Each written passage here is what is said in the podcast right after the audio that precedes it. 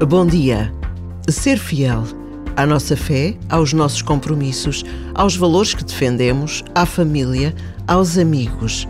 A fidelidade é um imenso desafio, mas quando acontece é igualmente uma enorme consolação.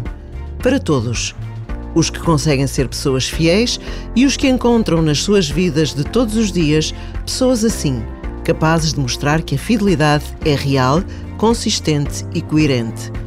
Nesta breve pausa de oração e reflexão, é tempo de pedir a Deus que nos ajude a sermos homens e mulheres fiéis, pessoas em quem se pode confiar.